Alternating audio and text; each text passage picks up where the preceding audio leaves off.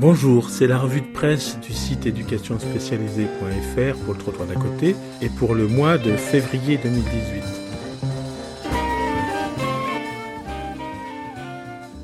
Ce mois-ci, nous souhaitons vous présenter une nouvelle revue, la revue UDEM, qui est la revue de l'Université de, Montréal. Un intérêt euh, euh, du site éducationspécialisée.fr, c'est en plus de la revue de presse hebdomadaire dont nous reprenons un ou deux articles tous les mois dans cette émission, c'est qu'il y a des onglets, et notamment un des onglets, c'est pour accéder directement à une trentaine de revues, certaines revues complètement gratuites et de haut niveau, comme Rhizome par exemple. Quand on travaille au carrefour de la précarité et de la psychiatrie, Rhizome est une revue exceptionnelle. Et là, je souhaitais vous faire découvrir la revue de l'Université de Montréal une revue que j'ai découverte un peu par hasard en cherchant autre chose, et je suis tombé sur des articles de fond sur la protection de l'enfance, et je me suis dit, j'aimerais bien qu'on ait l'équivalent en France. Alors pour vous en donner l'exemple, je vais vous citer deux articles. Un premier article, c'est Enfants en milieu substitut, un facteur diminue la probabilité de réunir les familles. Et le deuxième article, c'est Ton père est un salaud. Le, premier article est vraiment intéressant pour tous les travailleurs sociaux intervenant auprès d'enfants placés et de leurs familles. Elle montre euh, cette recherche euh, donc dirigée par Tony Exposito. Cette recherche montre qu'on peut prédire globalement des probabilités de retour en fonction de l'endroit où vivent les parents. C'est-à-dire que plus une région concentre les personnes en difficulté socio-économique, plus leur accès à des services diminue, et moins forte est la probabilité d'un retour de l'enfant dans sa famille. Il existe plusieurs facteurs individuels et familiaux qui influencent la probabilité qu'un enfant retourne à la maison quand il est placé, mais un nouveau facteur qui s'avère systémique, la vulnérabilité socio-économique, et qui est finalement indépendante de la nature des services euh, proposés. Donc, on voit bien que cette dimension de concentration des difficultés, des populations en difficulté dans certains quartiers, se traduit très concrètement à un niveau individuel par une beaucoup plus faible probabilité de réunification des familles, et ce, quel que soit l'environnement familial.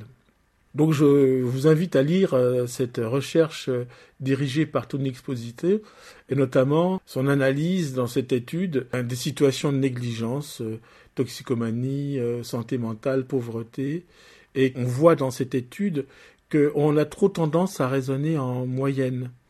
Par exemple, on va dire euh, il y a une moyenne de retour des enfants placés euh, au Québec euh, dans leur famille de 68%.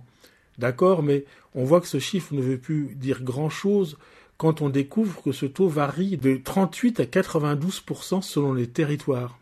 J'imagine qu'il en va de même en France. Donc, mais c'est une recherche à faire et qui serait très intéressante euh, je sais qu'il existe euh, des, cartes, les géographes nous rendent de grands services en protection de l'enfance, des cartes qui montrent, par exemple pour Paris, selon les sous-quartiers, que la proportion d'enfants placés sur un sous-quartier va de 0 à 5%.